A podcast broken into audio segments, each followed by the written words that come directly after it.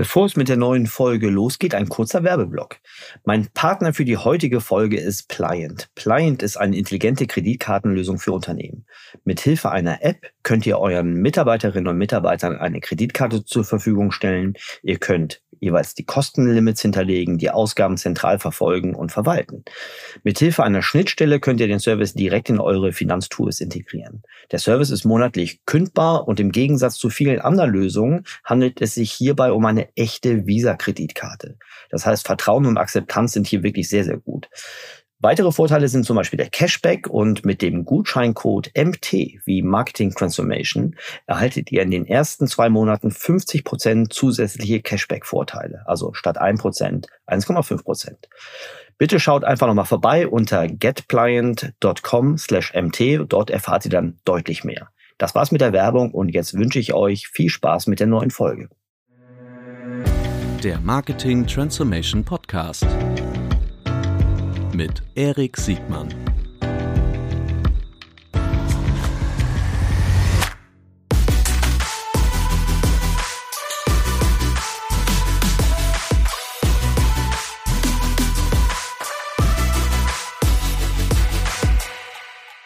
Herzlich willkommen zu der neuen Folge des Marketing Transformation Podcast. Heute mit Stefan Wolk von Vielmann. Moin, Stefan. Moin. Freut mich bei dir zu sein. Ja, guck mal, freuen wir uns beide. Du bist Direktor E-Commerce, aber auch ein Kind des Digitalmarketings.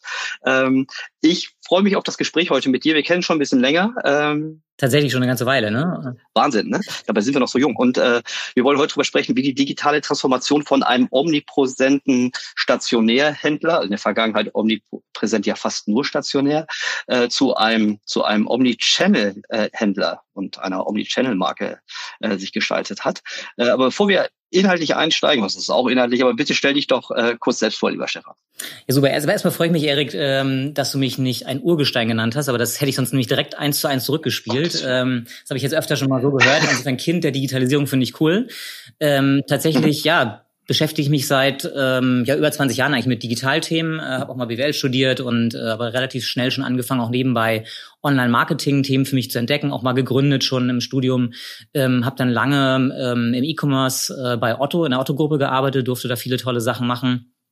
Ähm, unter anderem auch ein Startup im Social Commerce Bereich gründen, habe auch Freelance schon ausprobiert, selbst dann nochmal gegründet ähm, im Surf-Bereich was und bin jetzt seit knapp neun Jahren, ähm, ja, wie du es gerade gesagt hast, bei einem sehr traditionellen Unternehmen, bei Vielmann. Ähm, und äh, kann voller Stolz sagen, dass ich hier in den letzten neun Jahren tatsächlich, äh, jetzt sind also am 1. Juni waren es neun Jahre, ähm, in den letzten neun Jahren hier das Thema digital ähm, stark mit äh, vorantreiben durfte und dabei geholfen habe, für unsere Kunden äh, coolere neue ähm, Sachen anzubieten ähm, und ein Stück weit das Unternehmen auch mit zu transformieren. Ähm, ja, da sind wir mittendrin und ich bin jetzt seit ähm, 2020 ähm, Director E-Commerce. Ähm, das heißt, wir haben in 2020 ähm, das Thema nicht angefangen mit E-Commerce, können wir gleich mal zu sprechen, hast ja gerade gesagt, ne, so sehr traditionell äh, vorher, aber äh, wir haben schon ein bisschen länger ähm, E-Commerce ähm, angefangen, aber seit 2020 haben wir es halt in einen separaten Bereich gepackt, weil wir gesagt haben, das ist als Vertriebskanal ähm, groß genug und wir haben eine Vision, dass wir glauben, dass wir hier dem auch einen eigenen Platz geben. Seitdem baue ich ein Team auf, ähm, arbeite mit sehr, sehr vielen Leuten auch Unternehmen zusammen. Ne, so Transformation ist ja immer ein recht breites Steckenpferd.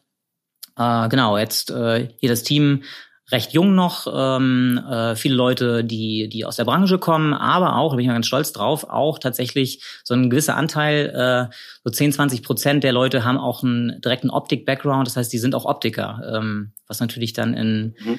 in so einem Business äh, super spannend ist. Ne? Wenn du richtig Leute hast, die vorher physisch Brillen auch verkauft haben, äh, das hilft uns massiv in unserem Daily Business. Und äh, ja, ich habe hier ein tolles Team, freue mich total, dass auch äh, hier weiter groß machen zu dürfen und äh, lass uns gerne ein bisschen darüber sprechen, über die Optik und äh, was uns alles so bewegt. Sehr gerne. Also allein das, das Geschäftsfeld, in dem ihr tätig seid und die Geschäftsfelder, in die ihr jetzt reingeht oder schon reingegangen seid, allein das würde schon mal einen Podcast ausfüllen. Äh, aber ich glaube, man muss sich für diejenigen, die äh, vielleicht schon äh, im Grunde schon mit Viehmann geboren sind. Viehmann war ja nicht immer da. Viehmann ist ja eigentlich im Grunde eine eine, eine deutsche Handels, Marken und ja auch eine Produkterfolgsgeschichte. Äh, mhm. Also ich glaube, Firma war ja der erste, der, der so diese wirkliche Vertikalisierung so richtig äh, vorangetrieben hat.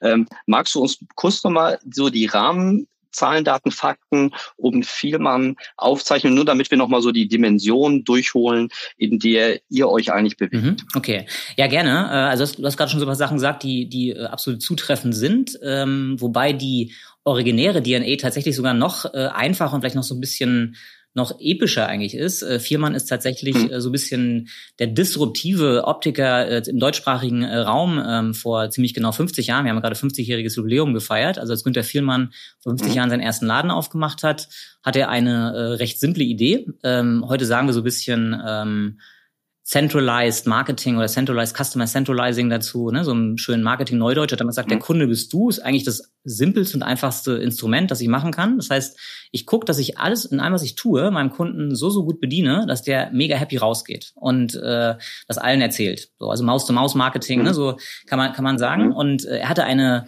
grandiose äh, Idee damals, und zwar ähm, war es ähm, vor 50 Jahren so, dass ähm, die Leute von der Krankenkasse einmal alle zwei Jahre eine neue Brille gekriegt haben. Und äh, diese, diese Brillenmodelle, die waren halt von den Krankenkassen quasi vorgegeben. Da gab es so eine Handvoll Modelle, ich glaube sieben, wenn ich das richtig in Erinnerung habe. Mhm. Ähm, und er hat gesagt, hat man die genannt. kann ja nicht sein, warum gibt's nur sieben? Ähm, das Problem ist ja, wenn du sieben Modelle hast, also eine kleine Anzahl, dann kannst du nahezu immer sagen auf der Straße, Mensch, der Typ hat hier eine Kassenbrille auf, äh, der scheint nicht so viel Kohle zu haben. Und das fand er irgendwie doof, die Idee, ähm, und hat gesagt, macht überhaupt keinen Sinn, kann ja 100 machen ähm, und hat halt damals mit der AOK äh, hier in Norddeutschland äh, einen Deal gemacht und die haben dann angefangen eben auch mehr ähm, äh, Brillen anzubieten über, über, dieses, über diese Geschichte. Und am Ende des Tages hat er damit quasi die Brillenmode, sagen wir mal so, demokratisiert ne? ähm, und dafür gesorgt, dass halt das, das ganze Thema Brille grundsätzlich einen anderen Drive bekommen hat. Äh, in Deutschland und dann später eben auch in anderen Märkten. Das ist so sagen wir, Europa weltweit gesehen ähm, gibt es ja schon Unterschiede auch in der Regularik, so was, was das Thema. Ne? Wir sind ja in einem Kontext aus Medizin, Handwerk und Mode. Ähm, ne? Wenn wir über Retail sprechen, das ist also ein bisschen anders, als jetzt nur ein T-Shirt zu verkaufen oder Blumen, wollte ich gerade sagen. ähm, äh, also das ist auf jeden Fall ein bisschen komplexer und äh, diese Komplexität ähm, hat er eben ein Stück weit rausgenommen. Ähm, in, in, in dem in deutschen Markt und äh, inzwischen ist Vielmann äh, ein europäisches Unternehmen. Wir sind jetzt auch die Vielmann Group. Ähm, wir sind jetzt in der zweiten Generation. Marc Viermann, der Sohn von Günter Viermann, ist jetzt ähm, seit einigen Jahren auch schon unser äh, alleiniger CEO. Äh, wir sind in 16 Ländern aktiv, machen irgendwie 1,8, 1,9 Milliarden Umsatz, ähm, also auch deutlich eine, eine Größenordnung. Ähm, wir sind äh, einer der, der äh, größeren ähm, im europäischen Kontext. Ne? Ähm, das gibt ähm, ja eine sehr interessante äh, Konstellation so in der Optik. Die meisten Firmen kennt man gar nicht. Also wenn ich jetzt so Luxottica äh, oder Specsavers oder so so sage, das sind äh, so äh, Brands, die das halt auch dominieren ähm, in dem in dem Segment. Ähm, da sind wir also auch einer der der größeren mit. Ähm, es ist ein, ähm, unser Business, du hast es auch gerade angesprochen, ist halt eben äh, nicht nur Retail, also nur Verkaufen, sondern wir reden auch über komplette Supply Chain. Das heißt, wir sind auch selber Produzent zum Beispiel von Fassung und Gläser, weil daraus besteht eine Brille, ne? aus einer Fassung und dann den eingesetzten, eingeschliffenen äh, Gläsern.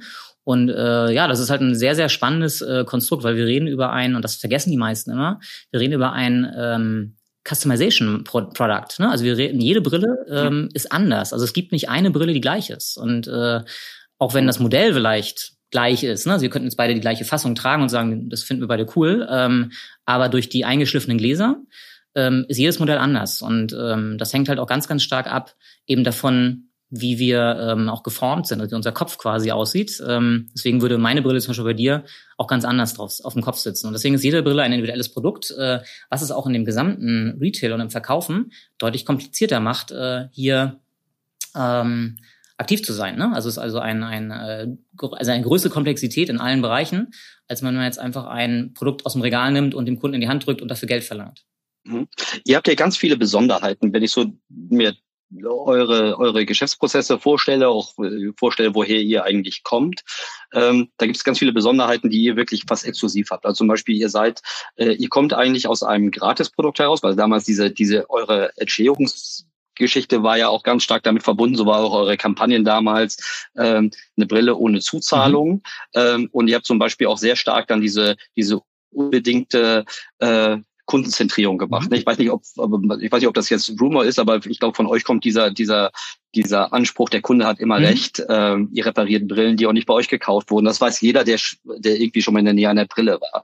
Äh, umgekehrt seid ihr ein deutsches Handelsunternehmen, ähm, was auch äh, durchaus auch profitabel ist. Mhm. Ne? Also jeder, der eure Börseninformationen lesen kann, sieht ja, dass ihr ähm, ihr seid ein Filialist mit klar mit Digitalisierung, ihr seid äh, vielleicht trotz oder auch mit Digitalisierung immer noch unglaublich profitabel. Mhm. Viele der deutschen Handelsunternehmen haben ja eher Marge abgegeben durch die E-Commerce-Entwicklung. Schützt euch euer Geschäftsmodell auch ein bisschen von Margendruck und Austauschbarkeit? Äh, weil so mal rein, eine ganze Zeit lang sah es ja so aus, als ob viel man ähm, mehr oder weniger die, die digitalen Möglichkeiten, äh, ich will nicht sagen ignoriert, aber zumindest nicht aggressiv umarmt, mhm. äh, sondern dass ihr eher versucht, so ein bisschen eine ganze Zeit lang sah so aus, ob ihr so euren eigenen Stiefel mhm. machen würdet. Ich, ich nehme an, deine, verlege deine Frage mal in zwei Teile. Der erste Teil, was das Geschäftsmodell anbetrifft mhm. und warum es halt auch, ähm, also nicht nur bei uns, auch bei vielen anderen in, in der Optik ähm, hochprofitabel ist ähm, und ob uns das irgendwie schützt vor anderen Sachen. Also ich glaube, grundsätzlich wird, ist kein Geschäftsmodell geschützt. Ne? Da glaube ich, sind wir uns darüber einig, äh, Disruption mhm. gibt's immer. Du hast ja eigentlich immer eine technische Disruption, die auch bei uns eintreten kann, womit wir uns auseinandersetzen. Ne? Also heute tragen wir Brillen, wirst du das in der Zukunft auch noch machen? Äh, ja, wahrscheinlich, aber es gibt halt eben auch dort technische Sachen. Ne? Da gibt's wirklich krasses Zeug, äh, das wir uns auch anschauen. Dafür haben wir extra einen Ventures-Abend, der sich dann genau damit auseinandersetzt da passiert viel, aber wann es genau dann äh, passiert und wie, in welcher Stärke und so weiter, wissen wir nicht. Ähm, denk aber auch mal an sowas wie, wie die großen Tech-Giganten, die alle ja über Variables nachdenken. Ne? Da reden wir auch über Brillen. Was passiert dann, wenn sowas kommt?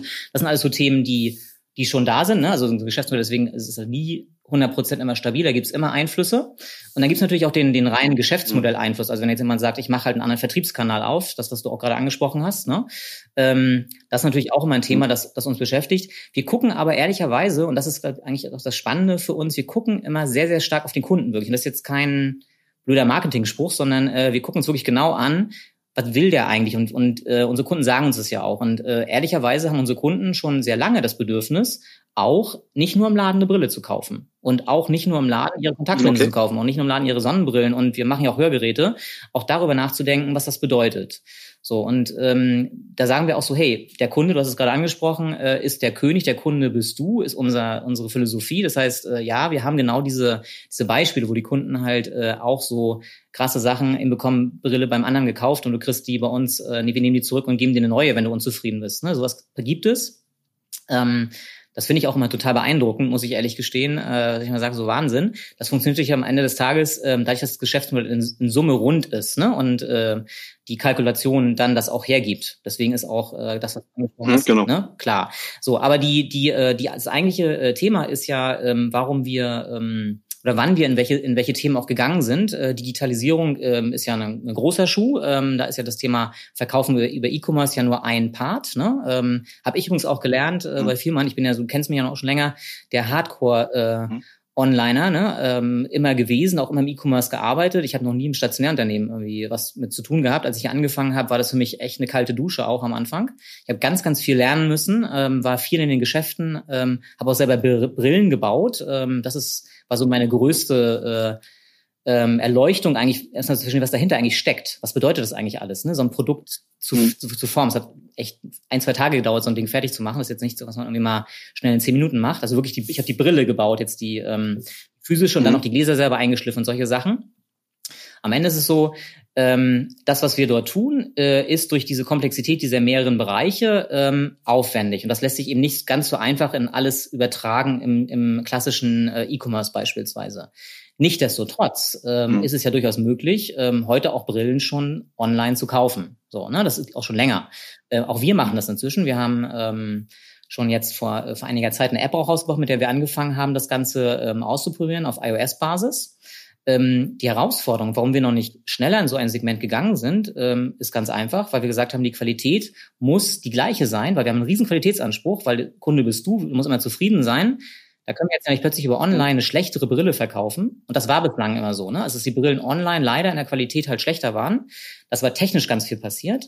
Und deswegen ähm, sind wir jetzt auch ähm, sehr äh, optimistisch und wir arbeiten auch stark daran, dass wir jetzt in den nächsten Jahren ähm, also einen äh, größeren Anteil erreichen werden, auch über Online. Ähm, und wir sind da sogar so optimistisch, dass wir sagen, wir gehen über das hinaus, was aktuell am Markt sogar existiert. Ne, der Markt gibt momentan irgendwie so ein, zwei Prozent her in der Korrektionsbrille. Die meisten, die du kennst, ähm, verdienen das Geld eigentlich mit Kontaktlinsen. Ne? Also das ist schon länger äh, online äh, existent, aber Brille ist tatsächlich noch ein recht kleines Thema. Die meisten müssen immer noch mal irgendwo laden. Ne? Also dann hast du plötzlich so einen Omnichannel-Ansatz auch. Also Pure Online ist halt kompliziert. Wir glauben aber tatsächlich an äh, 10 Prozent in den, in den nächsten Jahren, dass wir die hier erreichen können, anteilig. Ähm, also deutlich mehr als das, was momentan der Markt hergibt.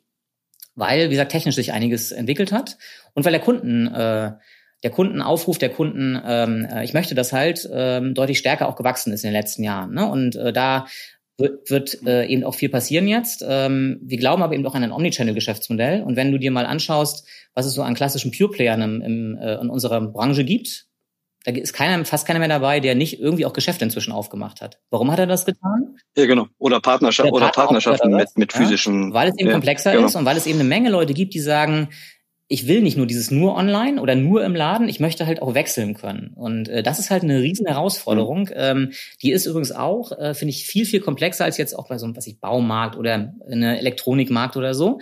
Da ist ja so ein Omnichannel-Approach, äh, dass du sagst, ich bestelle das online, ich habe die Warenverfügbarkeit und dann mache ich halt einen Click and Reserve oder Click and Collect, gehe vorbei, hol mir die Ware ab. So. Oder ich bringe meine Retoure hin. Mhm. Das ist ja so, dass, dass die meisten darunter verstehen, auch unter Omnichannel. Ne? In unserer Branche hat der Kunde eine ganz andere Erwartungshaltung. Das ist halt, ne, also muss, muss mit den Leuten reden, sagen die dem Research halt auch so, ich erwarte, dass ich zum Beispiel so den, den simpelsten Omnichannel-Case, den ich, den ich mir vorstellen kann, ich suche mir online eine Fassung aus, vielleicht auch drei, und dann will ich am nächsten Tag einen Termin machen oder am gleichen Tag und äh, möchte dann weitermachen im Laden. Also ich habe mir quasi die Fassung schon vorher ausgesucht, habe die vielleicht virtuell schon anprobiert mhm. äh, und möchte dann im Laden weitermachen. Und dann kann ich ja nicht irgendwie äh, sagen, ach hallo Kunde, ähm, ich weiß noch gar nichts von dir, ich weiß noch gar nicht, was du dir ausgesucht hast. Und ich habe das auch gerade gar nicht da. Also insofern äh, lass uns mal irgendwie mit was anderem weitermachen.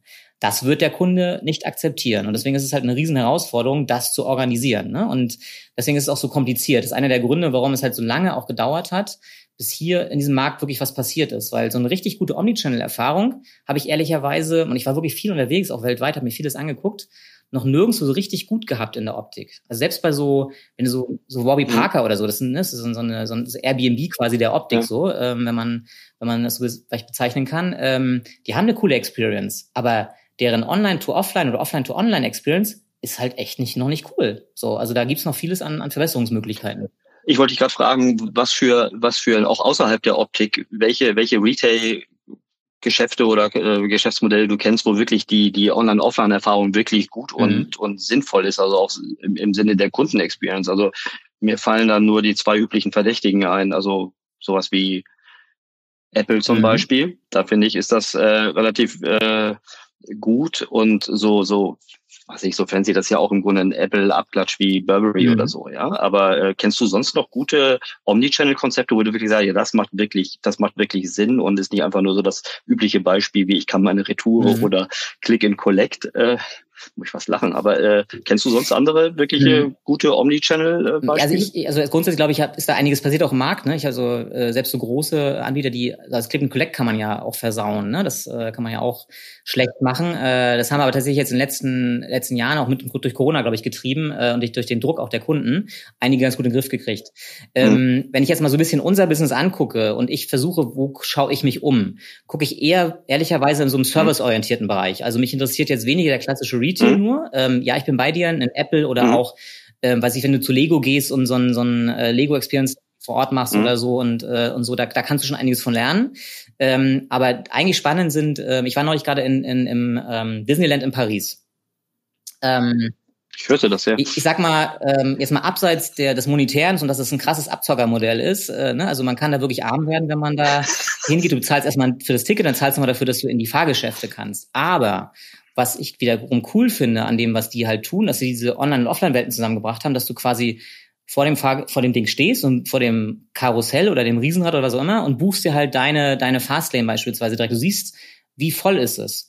Das sind für mich so ähm, Sachen, wo mhm. ich sage, darauf gucken, auf sowas guckt man eher. Ne? Also diese, das ist ja auch das, was der Kunde bei uns erwartet. Der will ja wissen, kann ich jetzt da online das machen? Ähm, haben die vielleicht gerade einen Slot frei? Ne? Also sowas wie Terminvereinbarung mhm. ist in unserer Branche inzwischen ein Must-Have. Das war vor ein paar Jahren noch anders, ne? Und das ist jetzt irgendwie auch nicht. Das muss ja ein totaler Segen sein. Ja, genau. Ja, Wenn wir beide jetzt über, über Terminvereinbarung sprechen, würden wir sagen, so, okay, so ein, pff, ja, so ein No-Brainer, ne? Ist doch wohl klar. Ähm, es ist unglaublich kompliziert, ja. das in unserem Business umzusetzen, ne? Weil die Herausforderung ist, jede Brille ist individuell, heißt aber auch, jeder Kunde, äh, jedes Kundengespräch, jede äh, Kundenexperience ist individuell. Kann sein, dass du vorbeikommst und sagst so, hey, ich brauche eine neue Brille, ich habe meine Sehwerte dabei. Dann kannst du ungefähr so kalkulieren, hm, wenn ich schon ein bisschen von ihm was weiß und er hat vielleicht vorher schon eine Brille ausgewählt, dauert es vielleicht irgendwie halbe Stunde. Jetzt sagst du, ach, das ist bei mir jetzt gerade so der Fall, ich glaube, ich brauche eine Gleitsichtbrille. Also ich merke halt immer, ich halte mein Handy immer weiter weg und mhm. äh, ich merke, es wird immer schlechter. Das mhm. ist so der Indikator und weißt, du brauchst eigentlich eine Gleitsichtbrille. Dann musst du eine komplette neue Augenvermessung mhm. machen. Äh, dann hängen, kannst du mal eine halbe Stunde dranhängen, ja, je nach Kunde auch. Was machst du dann mit der ganzen Kausalkette dahinter, die dann, ähm, mhm. die dann ja auch weiter organisiert werden muss? Ne? Das heißt, du musst deine ganzen Prozesse auch im Laden plötzlich mhm. dafür digitalisieren, erfassen und überarbeiten und gucken, wie du es am besten organisieren kannst. Das ist eine riesen Challenge, ähm, ne, die man auch nicht irgendwie mal so schnell äh, übers Knie mhm. Dann kommt Corona, dann verändert sich das Ganze auch nochmal. Ne? Also auch das hat ja wieder Einflüsse. Die Kunden verändern sich, die Erwartungshaltung der Kunden verändern sich. Ähm, jetzt haben wir gerade wieder ziemlich viel Footfall ähm, auch. Ne? Also Kunden kommen jetzt wieder spontan vorbei auch. Musst du auch mit einfließen mhm. lassen das Ganze. Du willst den Kunden ja auch nicht wegschicken. Das, ist das Schlimmste, was du machen kannst, ist, dass jemand sagt so, mhm. nee, sorry, ähm, wollen wir nicht. Ne? Und das, das ist mhm. auch überhaupt nicht unsere Philosophie, mhm. deswegen tun wir es nicht. Aber es musst du auch wieder mit einfließen lassen. Das heißt, so einen Termin überhaupt zu organisieren, ist eine riesen Herausforderung. Und nochmal ein weiteres, das ist nochmal so, mhm. so, ein, so ein Thema, das uns im Speziellen jetzt irgendwie auch betrifft. Wir haben halt äh, ein sehr luxuriöses Problem. Ähm, ich sage mal, wir haben zu viele Kunden. Ähm, das hört sich gut an. Mhm. Ähm, aber mhm. negativ ausgedrückt, wir haben halt äh, tatsächlich oftmals auch hohe Wartezeiten, mit denen wir äh, kämpfen müssen, gerade zu Spitzenzeiten. Ne? Und die Kunden konnten halt mal um 10 oder um 16 Uhr. Und dann musst du halt gucken, wie kriegst du es organisiert. Und äh, wenn du jetzt noch sagst, du machst auf so eine äh, Workload von den Menschen, von den äh, Mitarbeitern, sagst du, übrigens morgen kommt jetzt äh, Erik vorbei und er möchte noch, hat drei Brillen sich vorher ausgesucht, die möchte er gerne mhm. morgen anprobieren, auch nochmal im Laden, physisch. So. Ähm, mhm. Und jetzt warst, warst du mal in einem, äh, in einem, in einem Vielmann-Store oder kennst du? Ja. Ja, klar. Ja, hängen die ganzen klar. Dinger, stellenweise haben wir ja irgendwie zehntausende Brillen in großen mhm. Geschäften an den Wänden hängen. Ähm, was machen die Kunden mhm. den ganzen Tag? Mhm. Die nehmen die, probieren die auf, schleppen die mhm. irgendwie ein paar Meter mit durch den Laden und sagen, oh, da sieht ja eine viel coolere und hängen die alte dahin, nehmen die neue mhm. und gehen weiter. Mhm. So, das heißt, die Brillen werden auch den ganzen Tag durchgetauscht. Und wenn ich jetzt sage, ich muss dir mal genau sagen, wo die eigentlich ist, damit du die für deinen Termin auch raussuchen kannst. Ich weiß zwar, dass sie da ist, weil mein Warenwirtschaftssystem sagt mir, die ist im Store aber die sagt mir noch nicht genau, an mhm. welcher Stelle hängt die. Muss ich also einen Weg finden, wie kriege ich für den Termin die Brille auch direkt an den Platz des Mitarbeiters, also des Optikers, damit er mit dir das Gespräch führen kann.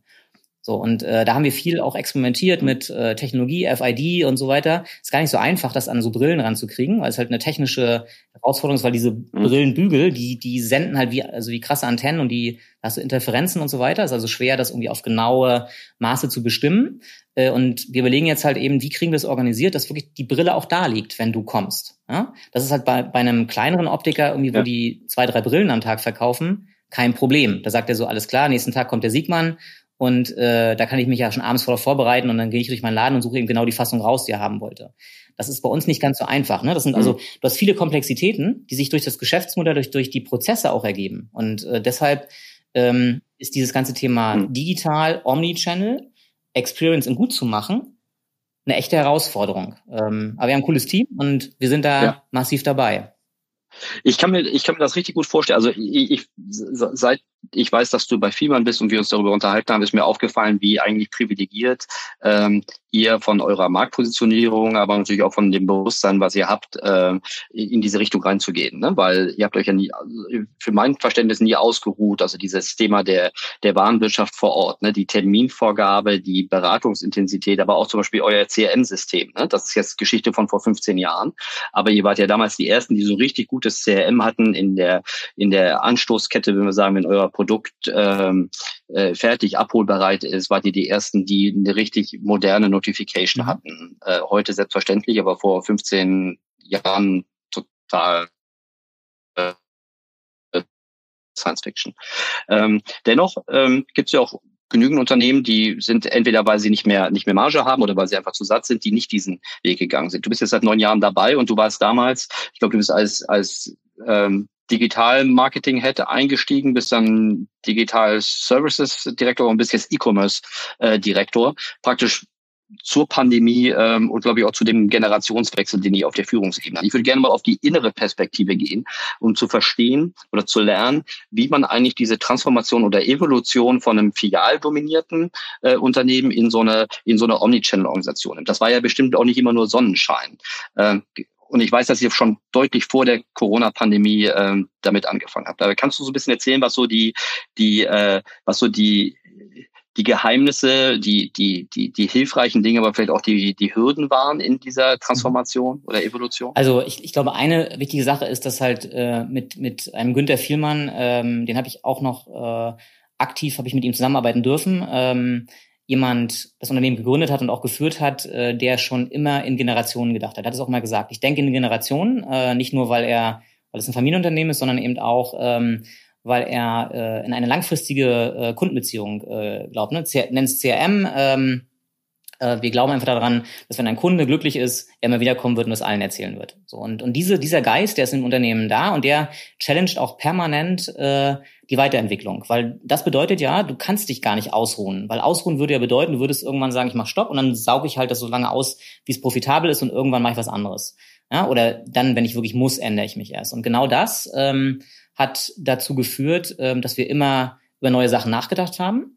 Äh, und der zweite Faktor, der natürlich damit auch ganz massiv mit reinspielt und der echt ein, Segen natürlich ist, dass wir einen 32-jährigen CEO haben, ähm, der natürlich ganz anderes Verständnis auch für viele Sachen hat und der ist als äh, von Anfang an auch schon, also hat viel auch in den Geschäften gemacht, hat äh, dort auch äh, gearbeitet, Brillen verkauft, ne? also der, der weiß deutlich mehr über Brillen äh, als, als äh, manche andere, die ich im Unternehmen kenne. Also ist tief da auch in dem Thema drin, aber eben auch in den Digitalthemen. Ne? Also da diskutierst du natürlich auch ganz anders ähm, über Sachen. Und das hat natürlich immer geholfen, auch Sachen voranzutreiben. Ja, ich war hier am Anfang tatsächlich so der oder einer der ersten äh, Digital-Leute. Äh, und wir haben uns halt ganz viele Sachen auch angeguckt hier ähm, am Anfang, wo wir gesagt haben, wie können wir irgendwie mit digital helfen? Ne? Das war so ein bisschen das, was wir uns auch überlegt hatten. Wie können wir nicht, wie machen wir jetzt nur E-Commerce oder sowas, ähm, sondern wie können wir eigentlich helfen, das bestehende Geschäftsmodell äh, zu verbessern? Wo sind die größten Problemfelder? Und, und eins habe ich ja von genannt, es ist halt einfach immer voll. So, und ähm, ist unter anderem auch in der Kasse voll. Also ganz simpel, nicht nur in der Beratung ist es voll, sondern es ist eben auch in der Kasse voll oftmals. Das heißt, da stehen Leute in der Kasse.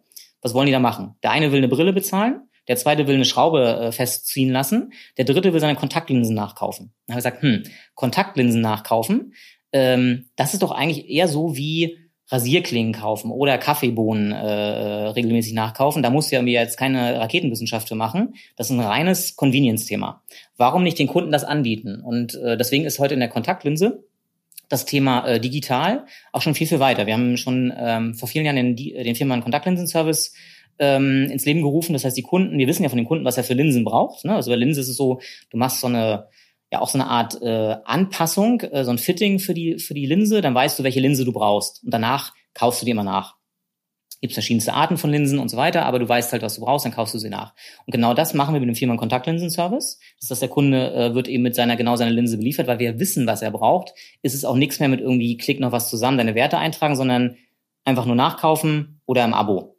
Ähm, das Ganze haben wir ergänzt dann ähm, in 2020 auch um einen Online-Shop für Kontaktlinsen. Das heißt also, seitdem können auch noch Neukunden, die noch nicht bei uns im Laden waren, auch ihre Linsen bestellen, weil natürlich viele Leute wissen ja, was sie für Linsen brauchen und warum sollten wir uns denen irgendwie versperren und denen nicht auch die Möglichkeit bieten. Das Coole ist, wir haben ja immer diese Brücke und können sagen, übrigens, wenn du mal unsicher bist, wenn du mal nicht mehr genau weißt, ob die Stärke noch richtig ist oder ob es brennt in den Augen oder was auch immer, kommst bei uns vorbei, machst einen Termin, machst einen, äh, einen, einen, äh, ein neues Fitting ähm, und danach bist du, ähm, bist du quasi neu eingestellt in der Linse und kannst dann die richtige Linse auch nachkaufen.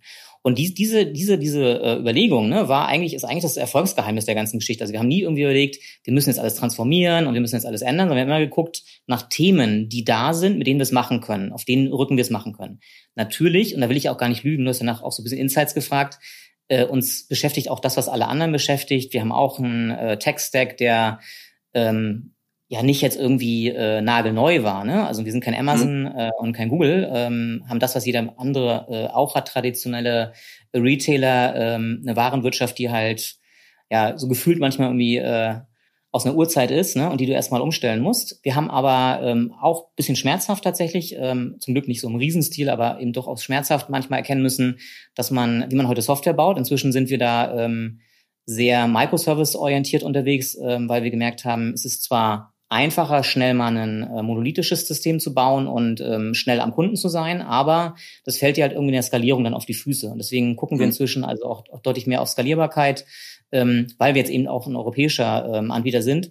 Und wir sind als Vielmann-Gruppe ja inzwischen eben noch nicht mehr nur Vielmann. Ne? Wir haben ja vor ähm, vor zwei Jahren, äh, vor drei Jahren ähm, Klarus uns in, in Slowenien ähm, dazu geholt ähm, und in, äh, in Spanien vor zwei Jahren ähm, äh, Universitaria, den äh, in Katalonien den Marktführer. Und da geht's ja auch um Synergieeffekte. Wie kriegst du das zusammen? Ne? Wie kannst du auf einer Plattform irgendwie arbeiten? Wie kannst du ähm, äh, Effekte nutzen, übergreifen? Ne? Also es sind auch neue Herausforderungen für viel Mann, die vorher so nie da waren.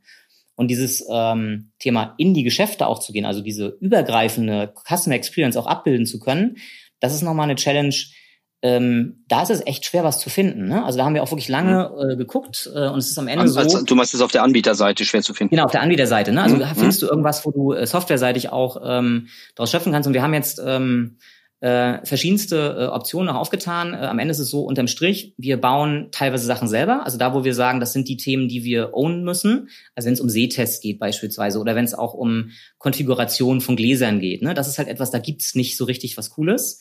Ähm, aber so klassische Abwicklung, Warenkorb und so weiter, ne? Und dann übergreifend auch gucken, dass du das äh, in die Systeme bekommst, in die Kassensysteme zum Beispiel. Da gibt's halt inzwischen auch Software, ähm, die man da benutzen kann und auch Anbieter, die sich Omnichannel-seitig äh, ganz gut aufgestellt haben. Da experimentieren wir gerade ähm, und wir haben zum Beispiel auch einen Shop Shopify Stack, mit dem wir arbeiten. Wir haben aber auch gerade äh, ähm, sind wir auch dabei mit mit anderen, auch so wie mit Scale sind wir auch gerade am am äh, am Arbeiten und äh, gucken, dass wir da die bestmöglichste Experience auch bauen ähm, auf der Basis.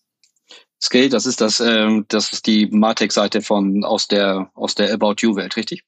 Genau, genau. Da partizipieren mhm. wir halt ähm, ganz mhm. doll davon, dass die natürlich in der E-Commerce-Perspektive super gut sind. Die mhm. haben aber eben auch schon äh, klassische Händler mit angebunden und haben eben mhm. noch die Omnichannel Experience. Und deswegen ähm, ist es halt da ähm, äh, so ein Thema, wo, wo wir gerade dran sind. Ne? Ähm, ich kann da jetzt noch mhm. gar nicht großartig Insights groß vermelden, weil wir da wirklich erst am Anfang auch stehen und ausprobieren. Äh, ne, wie gesagt, auch Shopify ähm, ist eine Sache, die gut funktioniert ähm, für uns. Also wir haben auch eine Magento-Instanz. In einem, ne, also Firmen ist ja oftmals nicht nur Vielmann, es gibt auch äh, äh, Sachen, wo wir so ein bisschen unterm Radar laufen im Ausland, wo wir andere Sachen machen. Und äh, da haben wir auch zum Beispiel mit Magento ähm, viel Erfahrung gesammelt. Also äh, wir probieren viel aus. Äh, ich glaube, wichtig ist nur dieses, diese Erkenntnis auch gewesen, äh, eher tatsächlich ähm, mehr zu schneiden und zu gucken, dass man das austauschbarer machen kann und API-driven ja. auch zu arbeiten. Jetzt habe ich, glaube ich, alle Buzzwords ja. verwendet. Ne? Nee, also nicht. Die, äh, aber ich finde das super interessant, also gerade weil ihr nicht von einem zentralistischen, monolithischen System ausgeht, sondern dass ihr über, du hast vorhin Microservice gesagt und dass ihr eine, eine das klingt ja alles nach einem sehr, sehr heterogenen äh, Tech-Landscape, äh, hört sich das an. Äh, ich verstehe auch diese, diese Austauschbarkeit gerade mit, äh, ihr seid ja auch, das führt gleich zu der Organisationsfrage, aber ihr seid ja dann in einem Markt, wie zum Beispiel in Deutschland, ja nahezu omnipräsent, während ihr in den bei 16 europäischen äh, Märkten müsst ihr ja äh, auch teilweise Underdog sein oder vielleicht ganz jüngere, also sehr sehr junge Strukturen haben. Das, mhm. äh, diese Heterogenität erschließt sich mir schon. Ähm, zur Orga, kannst du uns einen Einblick geben, wie man so ein, ein, ein eine E-Commerce oder digitale Servicewelt, wie man die organisiert? Also so ein bisschen so auf der Seite zentralistisch, dezentral, äh, welche Art von, von Menschen mit welcher Verantwortung und welchen Skillsets äh, arbeiten bei euch? Mhm. Ähm, also es ist auch so, dass wir da wirklich Erfahrungswerte sammeln mussten im Laufe der Jahre. Ne? Also die Antwort heute ist eine andere als noch von vor drei Jahren. Äh, mhm. ähm, ich glaube aber bei vielen, ne? das ist einfach auch mhm. eine Genese, die dort stattgefunden hat. Ähm, eine Sache haben wir von vornherein aber bewusst ähm, äh, immer wieder auch äh, in den Fokus gestellt. Wir haben gesagt, wir machen das hier intern. Ähm, mhm. Es gibt ja viele, die sagen, ich mache jetzt irgendwie in Berlin oder in der Hafencity irgendwie eine coole Bude auf und äh, Ähm, das also würde mir auch gefallen, gar keine Frage. Ne? Ähm, das würde ich toll finden, äh, das ist schön, aber äh, am Ende des Tages bist du dann eine separate Instanz und gerade wenn du in so einem komplexen Geschäftsmodell, in dem wir uns befinden und äh, das eben auch noch sehr, sehr stark stationär ja getrieben ist, äh, einen Omnichannel-Ansatz bekommen willst, dann musst du eigentlich ans Eingemachte. Du musst also wirklich in die Prozesse direkt im Unternehmen gehen und du musst vor allen Dingen auch die Leute mitnehmen. Das ist so, das, mhm. also, das ist für mich wirklich die größte Erkenntnis. Ähm, ich habe hier in den letzten Jahren sehr, sehr viel lernen dürfen über verschiedenste äh, Menschenprofile auch und habe äh, äh, immer wieder auch gemerkt, ähm, dass ganz, ganz viele Kommunikation ähm, auch auch hilft. Und gerade mit, mit Kollegen auch von der Fläche hilft es auch diese Akzeptanz. Also wenn du wirklich auch weißt, wovon die sprechen, was die machen, ne? deswegen mhm. dieses Brillen bauen, auch mal im Laden stehen und so, das ist halt ein ganz, ganz wichtiger Part, wo man sagen, meine Leute im E-Commerce, die müssen auch alle in die Geschäfte, die müssen ihr Netzwerk haben, die müssen, ne? ich habe zum Beispiel ganz viel Brillen gekauft. Ich bin, bin in so einem in der, im Schoko in der Schokoladenfabrik wohnst, äh, ne, dann isst doch mhm. ganz viel Schokolade, deswegen habe ich ganz viele Brillen, äh, weiß schon gar nicht mehr wohin damit zu Hause. Ähm, aber da hilft zum Beispiel auch jeder Brillenkauf, hilft mir wieder, den Prozess besser zu verstehen. Mhm. Und ähm, deswegen haben wir hier immer gesagt, wir machen es intern. Ähm, wir haben aber am Anfang schon geguckt, dass wir intern ein äh, bisschen mehr in so einer Blase auch gearbeitet haben äh, und haben uns aber dann relativ schnell für ähm, dieses Thema der Kontaktlinse, äh, das war so unser Nukleus, ähm, haben wir ein Projekt gemacht und gesagt, wir holen uns aus ganz vielen Bereichen die Leute dazu. Die sind quasi mhm. im Unternehmen hier, die bleiben auch am Standort, die bleiben in der gleichen äh, Location, aber die sind eben äh, ein Großteil ihrer Zeit in diesem äh, Kontaktlinsenprojekt äh, mit, mit beteiligt und arbeiten da aktiv mit, mit agilen Methoden und so weiter. Da haben wir also auch aus dem Vollen geschöpft ähm, und haben, ähm, ja, vielleicht an einer Stelle war ich manchmal ein bisschen Zeit auch verloren, als wenn man es jetzt irgendwie in einer separaten Startup-Geschichte gemacht hätte. Aber mhm. wir haben halt äh, ein Bewusstsein geschaffen ähm, mhm. bei den Leuten und haben sie halt mitgenommen. Die sind dann so ein bisschen wie Multiplikatoren danach in ihre Bereiche gegangen. Ähm, das war so der, die erste, der erste groß, größere Schritt. Ähm, der zweite äh, ist der, ähm, sich eben auch nochmal die Geschäftsprozesse komplett anzugucken hinsichtlich Omnichannel. Also wir haben einen, möchte man behaupten, sehr ausgefeilte Gesch Geschäftsprozessoptimierung für stationär. Ne? Das machen wir jetzt seit 50 Jahren und da äh, das ist halt so stellenweise so krass optimiert, äh, dass wenn du da irgendwo eine Schraube drehst für jetzt, weil du online was machen willst, könntest du ein Problem erzeugen. So, deswegen musst du dir genau angucken, was machst du da eigentlich.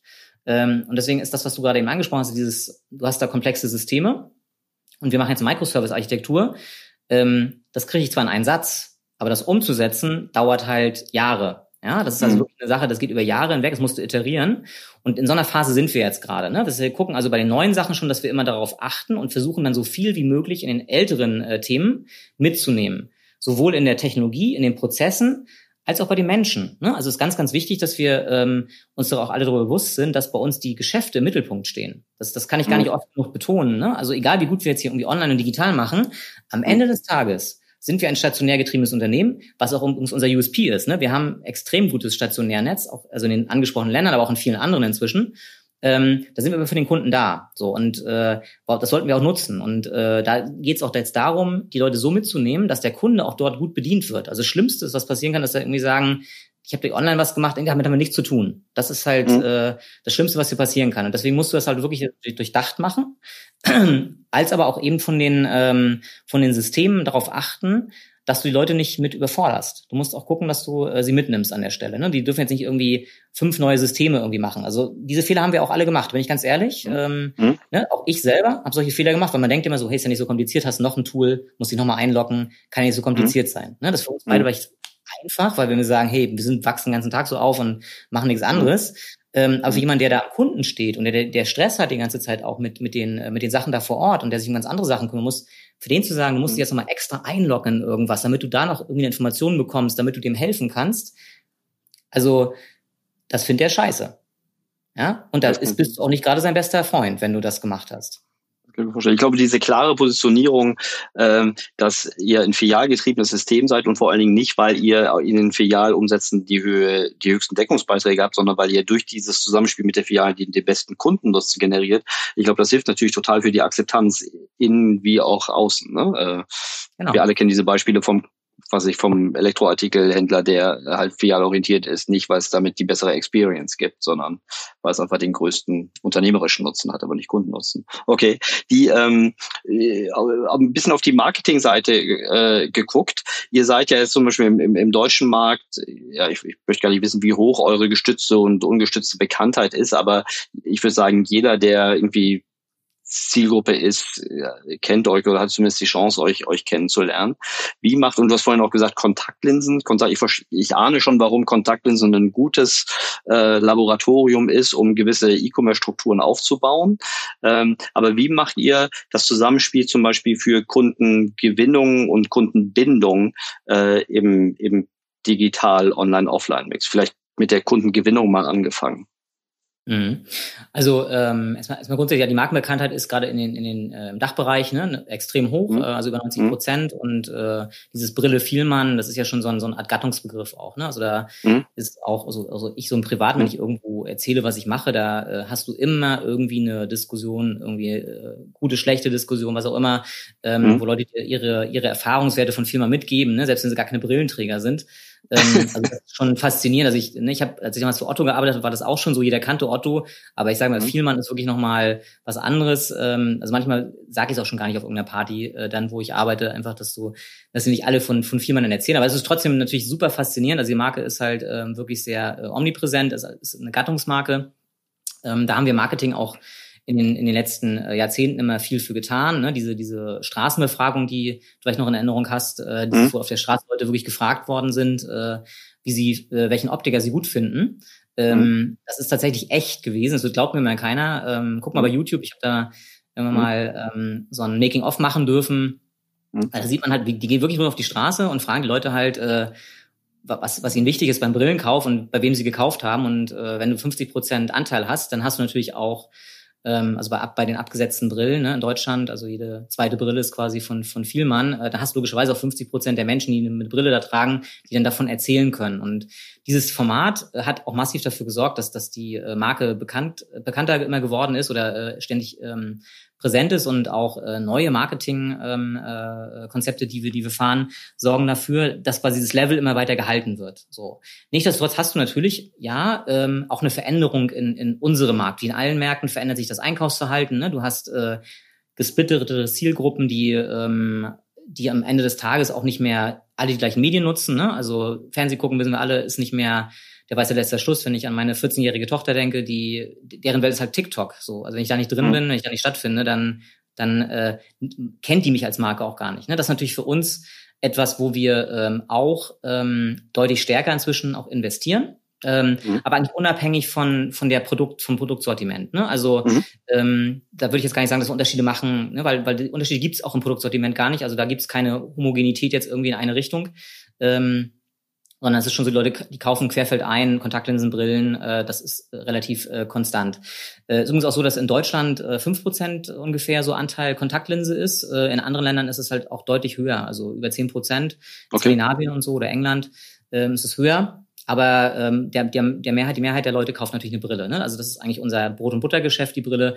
Die Kontaktlinse ist übrigens deshalb so interessant in der Digitalisierung von uns gewesen, weil sie eben einfacher ist, ne? weil sie durch diese, ähm, diese einmalige Beratung und danach ist es halt nur noch äh, Nachkauf, äh, ein Riesenpotenzial bietet, auch hinsichtlich der, ähm, ja, der Optimierung in Richtung Customer äh, Journey und auch der, der, ähm, des CMs, ne? weil das natürlich ein mhm. Einfallstor, kannst du logischerweise sagen, da kannst du Bestandskunden extrem gut mit erreichen, ne? weil, weil die wollen eigentlich das. Also als ich hier die ersten E-Mails versendet habe, tatsächlich an, an äh, Bestandskunden, ähm, war ich fasziniert, was wir für äh, Antwortquoten hatten. Also die haben das wirklich mhm. wahrgenommen, tatsächlich, wenn Vielmann eine E-Mail schreibt, ähm, wie als wenn Vielmann mich jetzt persönlich irgendwie informiert. Ne? Also das, was wir mhm. alle von träumen, ähm, hast du halt bei so einer Markenbekannter natürlich in der Direktansprache dann, wenn du sowas vorne nicht großartig gemacht hast, äh, riesengroß. Und da achten wir auch sehr, sehr drauf, dass wir es nicht übertreiben. Ne? Also wir nutzen das wirklich als serviceorientiertes Element und sagen, wir schreiben den Kunden genau dann an, wenn wir glauben, dass es halt für ihn äh, interessant ist, jetzt hier auch tatsächlich nachzukaufen, ne? sondern nicht irgendwie dreimal am Tag oder so, sondern äh, mhm. eher wirklich iterativ auch. Ähm, Genau, also also ähm, deswegen ist das Thema für uns in allen Segmenten äh, ein wichtiges und durch die veränderten Kundengruppen, ähm, ne, die, die Veränderung des Einkaufsverhaltens natürlich auch neue Marketingkanäle, die wir erschließen müssen. Da können wir uns auch gar nicht von frei machen. Mhm. Die, ihr habt jetzt, also ich verstehe, das, was in der Optik stattfindet, äh, Brille und Kontaktlinsen, Kontaktlinsen vermutlich eine viel höhere Nachkauffrequenz als Brille. Aber mhm. ihr habt ja tolle CRM-Daten. Ich weiß schon, also seit ich euch, euch kenne, ähm, erfasst ihr die, ähm, die Werte zentral. Mhm. Könnte man ja auch also in meinem Alter könntet ihr dann auch merken, wann ich mal wieder nachgemessen werden äh, müsste. Ähm, wie geht ihr, wie geht ihr mit, mit neuen Geschäftsmodellen um? Also jetzt, da haben wir es noch gar nicht angesprochen, aber ihr geht ja zum Beispiel auch in die, in die Akustik rein, also Hörgeräte.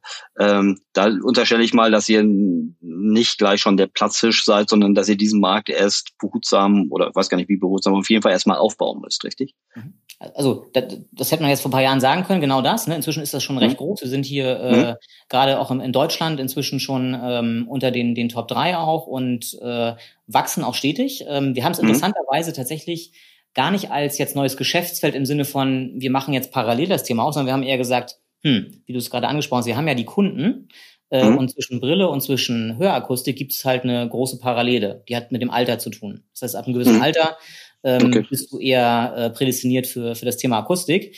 Ich bin so Techno-Generation, äh, Love Parade und so, also meine Ohren sind im Zweifel auch äh, nicht mehr so gut. Das heißt, ich werde irgendwann auch demnächst jetzt mal drüber nachdenken müssen, äh, wird das kommen, dass ich äh, mich damit auseinandersetze. Und äh, da haben wir einfach gesagt, hey, wir haben das, äh, Bewusstsein, äh, wir haben die Kunden, lass uns auch genau denen das auch anbieten. Deswegen findest du in vielen, vielen Mal Niederlassungen auch ein Hörakustikstudio, äh, aber eher im hinteren Teil so. Also eher so im, mhm. im Rückläufigen, jetzt gar nicht, dass du draußen vor der Tür stehst, sagst du, hier viermal Brille, hier viermal Hörakustik, sondern eher nachgelagert. Ähm, mhm. Das werden wir sicherlich aber auch noch ein bisschen, also es wird größer werden, das wächst gerade sehr stark, das ist ein super spannendes äh, Business, passt extrem gut zu dem, äh, was wir in der Brille tun. Ähm, da haben wir aber überschaubar ähm, diese diese Marketing-Ansprachen äh, jetzt irgendwie genutzt. Also ne, die alle angeschrieben haben, komm doch vorbei und wir haben auch Hörakustik. Mhm. Wir haben aber diesen Schatz, da bin ich zu 100 Prozent bei dir. Ne? Also wir haben ihn deshalb äh, interessanterweise gar nicht, weil wir gesagt haben, wir wollen diese Kundendaten sammeln, um mhm. Marketing damit zu machen, sondern es hat einen anderen Hintergrund. Ähm, wir machen nämlich eine Sache, haben wir noch gar nicht drüber gesprochen, die hat zu tun mit dem, dieser Kundenfokussierung. Das musst du ja auch irgendwie messen. Also du musst, da brauchst du ja auch ein System, wenn, wenn du sowas machen willst, ähm, um zu wissen, ob du wirklich gut bist. Äh, und das mhm. ist halt eine ganz klassische Kundenzufriedenheitsbefragung, also wirklich klassisch, ähm, inzwischen auch digital. Wir haben es vorher wirklich per Brief gemacht. Ähm, Großteil der Kunden bekommt halt nach Kauf, äh, sechs Wochen nach Kauf, einen doppelseitigen ähm, Fragebogen per Brief. Ähm, in dem Brief steht erstmal drin, hey, waren Sie zufrieden? Wenn Sie nicht zufrieden haben, gibt ganz viele Leistungen, ähm, die, die, die Sie zurückgreifen können, aber es wird eben dann auch gefragt, wie zufrieden er war. Und wir haben eine unglaublich hohe Rücklaufquote aus diesen, diesen, ähm, diesen, dieser Befragung. Inzwischen, wie gesagt, auch digital, weil wir ne, auch gesagt haben, hey, warum sollen wir das halt nur per Brief machen? Es gibt viele Kunden, die wollen das gerne auch per E-Mail haben, weil sie ist auch viel einfacher, ist auch nachhaltiger und so weiter. Mhm. Ähm, und diese Kundenzufriedenheitsbefragung, die nutzen wir aktiv für die Steuerung. Das heißt, wir intensivieren zum Beispiel unsere Führungskräfte auch nach dieser Kundenzufriedenheit. Ähm, und zwar zu 50 Prozent. Das heißt, die Tantiemen, die die bekommen, sind zu 50 Prozent aus der Kundenzufriedenheit äh, resultieren die. Das heißt, du hast gar kein großes Interesse daran, nur jetzt irgendwie mehr Umsatz zu machen und mehr gewinnen, sondern ganz im Gegenteil. Zuallererst guckst du, ob dir deine Kundenzufriedenheit stimmt. Also ist der Kunde zufrieden, wird Absatz, Umsatz und Gewinn auch funktionieren. Das ist eine relativ einfache Formel. Ähm, die musst du nur durchziehen. Ne? Das ist, glaube ich, das Erfolgsgeheimnis an der Stelle auch.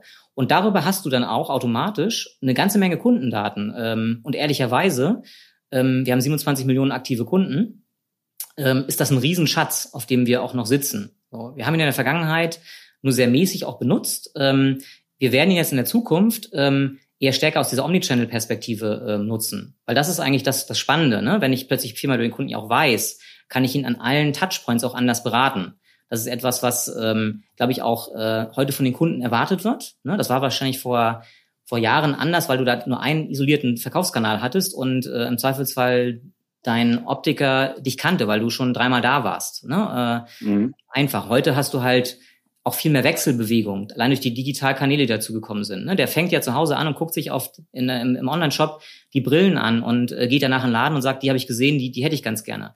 Wenn du das nicht weißt, ähm, das kriegst du aus diesen Daten halt aber raus, äh, oder musst du raus, auch rauskriegen, kannst du natürlich auch ganz anders mit dem Kunden arbeiten und ihm ganz anders bedienen. Deswegen ist für uns CRM nochmal ein Stück mehr wertvoller und wichtiger geworden in den letzten Jahren. Und wir werden auch weiter daran arbeiten, das halt ähm, weiter auszubauen, als in der Vergangenheit tatsächlich war. Also da haben wir, hast du ja gesagt, wir haben schon einige Sachen gemacht, aber man kann noch viel, viel mehr machen im Sinne des Kunden.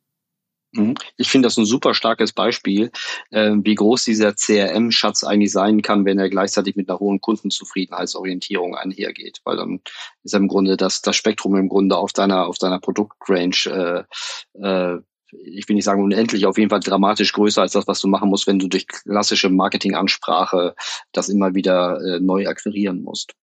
Äh, Ganz ehrlich, wenn wir mal ehrlich sind beide, ne? Ähm, hm? Wie viel Serviceunternehmen hast du genau dieses Gefühl, dass sie dich als Neukunde immer besser behandeln äh, als als Bestandskunde? Und also ja. Handyanbieter, Versicherungen. Ähm, ich habe, ne, also ich habe noch keinen von denen erlebt, irgendwie, wo ich sage, so, die haben mir jetzt mal irgendwie die Füße geküsst, weil ich ja Bestandskunde bin. Äh, ganz im Gegenteil, ja. ich kriege irgendwie bessere Offers, wenn ich Neukunde bin. Die haben es aber auch in den Datenbanken. Und genau das ist das, ähm, wo wir halt sagen, hey, nee, es muss genau andersrum sein. Ähm, wir müssen gucken, dass unsere Kunden zufrieden sind. Ob sie jetzt neu reinkommen oder ob sie schon, schon mal da waren, ist eigentlich egal. Nur wir möchten möglichst viel über sie wissen, damit wir ihnen bestmöglichst helfen können. Das ist eigentlich der, der Clou. Und dann funktioniert alles andere auch ganz automatisch, weil dann kannst du auch Marketing darauf machen. Dann nimmt der Kunde es übrigens ja. nicht als Marketing wahr, sondern stärker auch als Service. Das ist vermutlich nicht die allerschnellste brachiale Methode, aber das ist vor allen Dingen sicherlich die nachhaltigste Methode, um wirklich auch äh, in, in den nächsten Evolutionsstufen äh, noch, ein, noch ein gesetzter, guter Player zu sein. Äh, lass uns mal nach vorne gucken. So, du hast vorhin kurz das Thema Vision 2025 äh, angesprochen. Ähm, Gerade so im digitalen Kontext ist ja auch zum Beispiel ähm, das Device-Thema und Brille ja schon, weiß ich, egal ob es jetzt Google Glass ist oder, oder Apple also es gibt ja immer wieder diverse Gerüchte, dass äh, im Zusammenhang mit, mit Augmented Reality äh, Sehhilfen oder alle Devices, die ich irgendwie am Körper trage, ähm, auch, auch selbst zum, zum, zum digitalen Informationshub äh, werden können.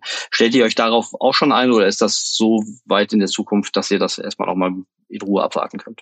Nee, nee, das, also das, was ich vorhin auch ansprach, schon, ne, äh, Disruption äh, gucken wir uns schon sehr an. Und das wäre für mich ein, mhm. ein technischer Part. Ne? Ähm, wobei mhm. jetzt bei dem, wenn jetzt sagst Apple oder Google oder so, da wäre es auch wahrscheinlich noch mit Geschäftsmodell gemixt. Mhm. Ähm, mhm. Weil, keine Ahnung, wenn die halt sagen, sie verkaufen halt diese Devices, ähm, warum nicht auch dazu die passenden geschliffenen Gläser? Oder vielleicht brauchst du irgendwann gar keine geschliffenen Gläser mehr, sondern es ist halt, findet digital irgendwie auch statt. Ne? Also passiert halt sehr, sehr mhm. viel in dem Markt.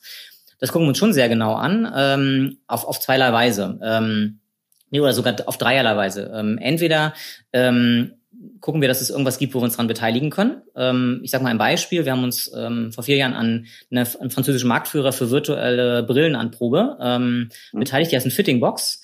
Und die hatten schon ganz, ganz viele Kunden in unserer Branche, auch in Deutschland, auch direkte ähm, äh, Wettbewerber, wo wir gesagt haben, hey, ist uns aber egal, weil das ist der Marktführer und äh, wir glauben daran, dass wir, wenn wir in der Technologie mit beteiligt sind und das mit vorantreiben können, also mit beeinflussen können auch und davon partizipieren können, ähm, wir schneller vorankommen. Das war wirklich auch ein, ich sag mal so, so, ein, so ein Change auch in der ähm, in Herangehensweise, ähm, die extrem gut funktioniert. Also wir haben gemeinsam mit Fitbox viele Sachen entwickeln können. Zum Beispiel gibt es ähm, jetzt ein Feature, äh, wenn du auf der Vielmann.de eine Brille, ähm, eine Sonnenbrille oder eine eine normale Brille anprobierst ähm, und der das erkennt das System automatisch, ob du eine Brille trägst und dann wird die quasi wegradiert. Ja, äh, mhm.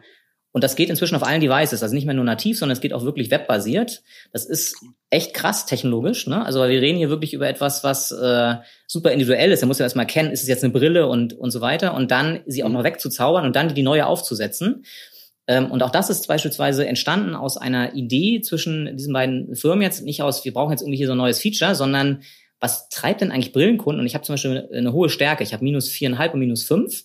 Das heißt, wenn ich meine Brille abnehme, mhm. dann sehe ich die jetzt gar nicht mehr. So, wenn ich abnehme, mhm. äh, also ich sehe die schon noch so als Kopf, aber ich kann nicht mhm. mehr genau äh, alles im Detail sehen. Das gleiche habe ich ja auch, wenn ich im Laden eine Brille aufprobiere oder virtuell, muss ich ganz, ganz dicht rangehen an die Kamera. Es ist ziemlich blöd. Äh, und genau das wird damit kompensiert. Also für Leute, die halt eine Brille tragen, wird die wegradiert und sie können sie anprobieren.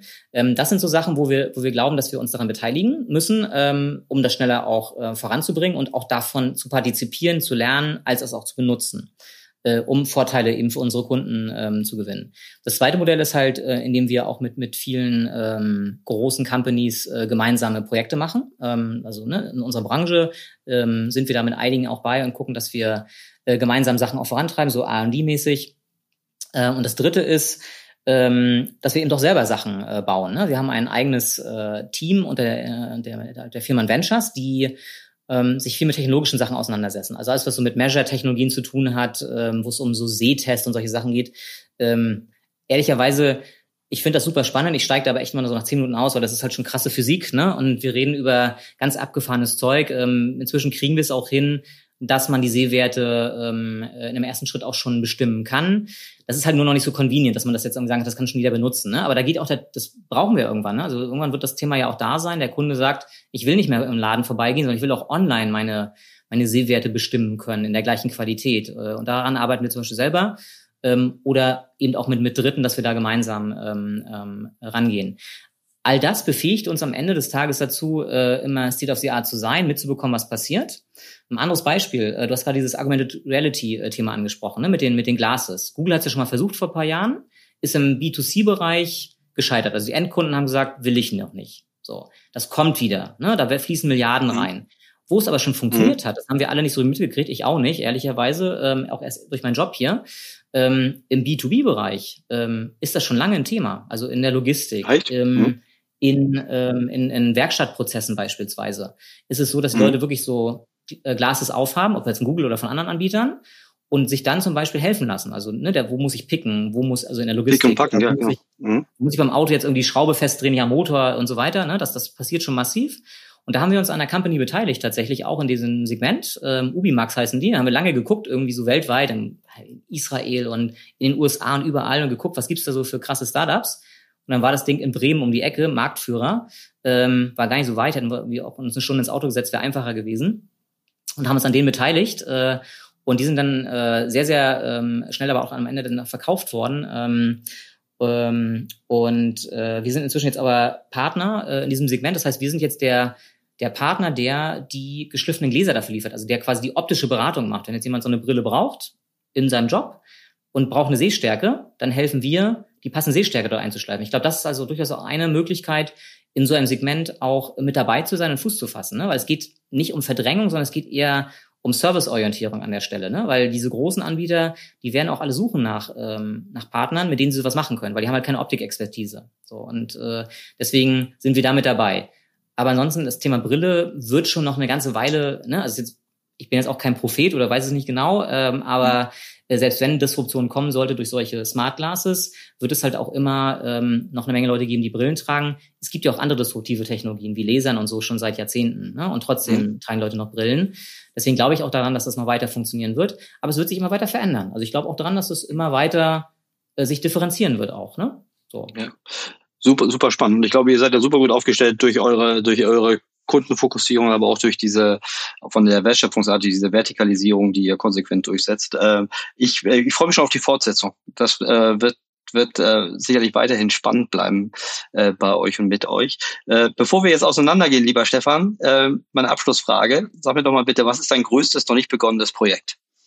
Ja, also ich, ich habe, du hast mir das im Vorfeld schon gesagt, ich mal über diese Frage nachdenken. Das fand ich ganz cool, weil das hat mich so ein bisschen auch äh, gezwungen, ähm, mal intensiver nachzudenken. Ich könnte jetzt, also ich könnte sofort sagen, dieses Thema Omnichannel ist für mich eine Challenge. Das ist auch wirklich ehrlich mhm. gemeint. Äh, mhm. äh, das finde ich super spannend, aber da haben wir schon drüber gesprochen. Äh, deswegen würde ich schon begonnen, das Thema nehmen, was was mich ähm, was mich so ein bisschen treibt und zwar ähm, auch so ein Mix aus zwei Sachen. Ich bin so ein Mensch, der immer versucht zu kombinieren, sich immer irgendwie weiterzuentwickeln und neue Perspektiven einzunehmen. Und ich liebe zum Beispiel Großstädte ähm, und ich liebe Fahrradfahren. Ähm, und wenn ich irgendwie eine Chance habe, mal irgendwie beruflich in einer Stadt zu sein, Barcelona oder jetzt war ich gerade in Paris, ähm, dann gucke ich immer, dass ich mit dem Fahrrad die Stadt entdecke. Äh, das finde ich jedes Mal total faszinierend, aber es ist mal so, am Rande mache ich das irgendwie mal so. Denn morgens irgendwie um sechs mal eine Stunde Fahrrad fahren, hast einen ganz anderen Blick plötzlich äh, auf den Eiffelturm oder den Arc de Triomphe oder so, wenn du da alleine lang radelst, ist kein Mensch da, das ist ganz toll.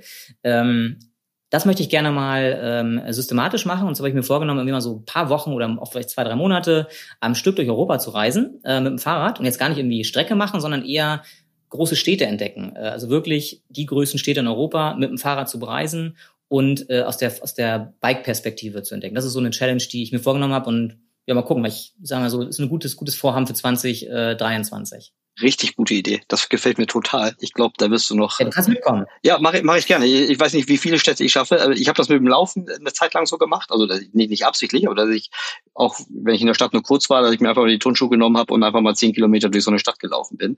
Ähm, ich habe ein paar Bilder von dir gesehen, äh, jetzt in, äh, aus dem Sommer. Das ist eigentlich eine super, eine, eine super Idee. Finde ich gut. Ja, machen wir gerne. Sehr schön. Lieber ja. Stefan, ganz herzlichen Dank für deine Insights und äh, ich, ich wünsche dir, euch als Unternehmen äh, weiterhin viel Erfolg. Bleib weiterhin am Ball und ich freue mich auf die nächste Folge mit dir. Super, danke. Ich freue mich schon auf die Einladung. Bis dann, Erik. Ciao, ciao. Danke, Stefan. Tschüss.